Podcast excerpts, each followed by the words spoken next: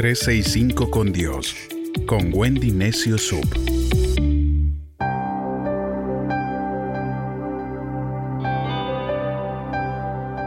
...17 de abril... ...Salmo 31... ...mi vida está en tus manos... El Salmo 31, versos del 1 al 5 nos dice, Señor, solo en ti confío.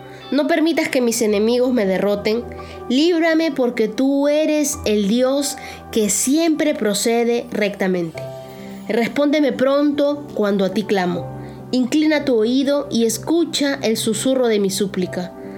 Sé para mí la gran roca que me protege de mis enemigos. Tú eres mi roca y mi fortaleza honra el nombre tuyo, sacándome de este peligro. Líbrame de la trampa que mis enemigos han armado para mí, porque solo en ti hallo protección.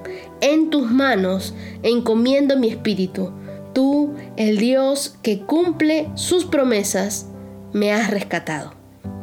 Si pudiera un día conversar con el rey David, el autor de muchos de los salmos, de seguro algo que le preguntaría es y le afirmaría, ¿no? Gracias por ser tan real, por ser tan sincero. No sé si en la eternidad eso será posible, pero si lo fuera, te aseguro que esas serían mis palabras, al menos alguna de ellas. Y es que en ese tiempo los salmos de David me han confortado mucho, me han bendecido, me llenaron de paz, secaron mis lágrimas, trajeron mucha mucho sentimiento de tranquilidad se llevaron la ansiedad y me mostraron a un hombre que pasa luchas, que pasa por problemas, un hombre que se cansa de perdonar, una persona de carne y hueso que se siente mal la mayor parte de las veces, alguien que mete la pata cada rato, como nosotros, y me encanta esa, esa forma genuina de ser de David, cero perfección, vulnerable como él solo, y los salmos fueron escritos por personas así, por personas tristes, por personas alegres, por personas frustradas, por personas a veces solitarias, por personas temerosas, valientes, llenas de amor, llenas de rabia también. Y por estos días el mundo vive momentos oscuros, momentos bajos, momentos donde vemos el valle de la tribulación, hay cierta incertidumbre, momentos de temor, de ansiedad.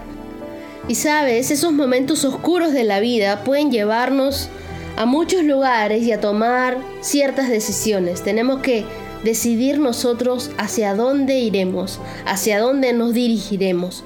En el Salmo 31 veo a un David pidiéndole ayuda a Dios. Y David era alguien que sabía a dónde acudir cuando pasaba por momentos difíciles y de debilidad. Dios escucha nuestras oraciones. Corramos a Dios entonces y abracémonos a Él con todo el corazón. El verso 7 de este mismo Salmo 31 dice, Irradio gozo por tu misericordia, porque me has escuchado en mis tribulaciones y has visto las crisis de mi espíritu. Este es un buen recordatorio que en medio de las circunstancias difíciles siempre habrá un motivo de alegría. La misericordia de Dios se renueva cada día. La misericordia de Dios es cada 24 horas nos hace un depósito nuevamente en nuestro tanque espiritual. Es una alegría que no depende de las circunstancias, sino de Dios, que domina las circunstancias y que no solo nos escucha, sino que nos muestra su bondad en medio de la angustia. No estamos solos en esta situación, estamos con Dios. Nuestras vidas están seguras en Dios. Yo sé que tenemos un enemigo microscópico, dañino, poderosísimo, pero no estamos solos en esta lucha. Versos 14 y 15 de este mismo Salmo 31 dice, Pero yo confío en ti, Señor, y digo, Tú eres mi Dios, en tus manos está mi vida entera, rescátame de quienes me persiguen implacables. Los salmos nos enseñan a orar correctamente. Cuando he pasado por momentos de soledad, siempre un salmo me ha traído la inyección que necesitaba para retomar fuerzas. Cuando no sepas qué hacer, lee un salmo. Cuando no sepas cómo orar, ora con un salmo. Memoriza un salmo. Descansa y piensa en un salmo. Hay incluso canciones que se han hecho a través de los salmos. El verso 21 dice, Bendito el Señor porque me ha demostrado que su infalible amor me protege como cuando me hallaba en una ciudad a la que iban a atacar. Dios nunca nos deja, Dios nunca nos ignora, no nos expulsa por nuestras malas acciones. Recuerda, la misericordia de Dios se renueva cada día. Siempre que estuve en problemas, hubieron momentos en los que ni siquiera pude sentir a Dios, pero sabía que Él estaba allí.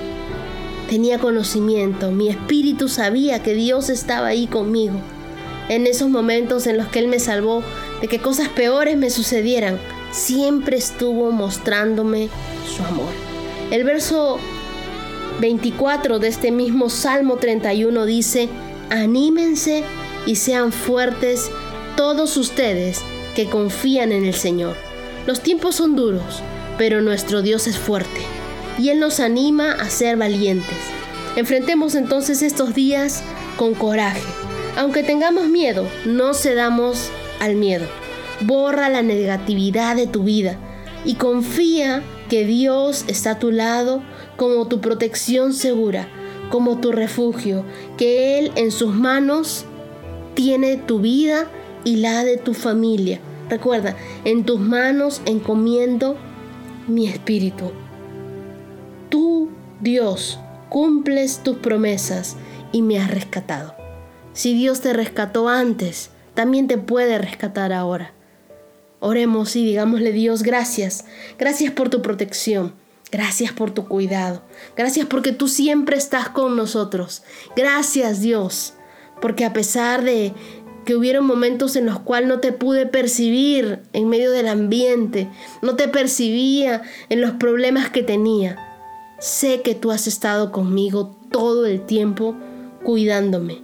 Mi vida está en tus manos. La vida de nuestros familiares están en tus manos. Solo en ti confiamos. Sabemos que este tiempo pasará y que pronto, Dios, estaremos junto a ti y sabremos, Dios, cuál fue el propósito de por qué sucedieron todas las cosas. Gracias Señor, porque tú siempre nos rescatas, siempre nos respondes y nos proteges, Dios. Tú eres esa roca fuerte para nosotros.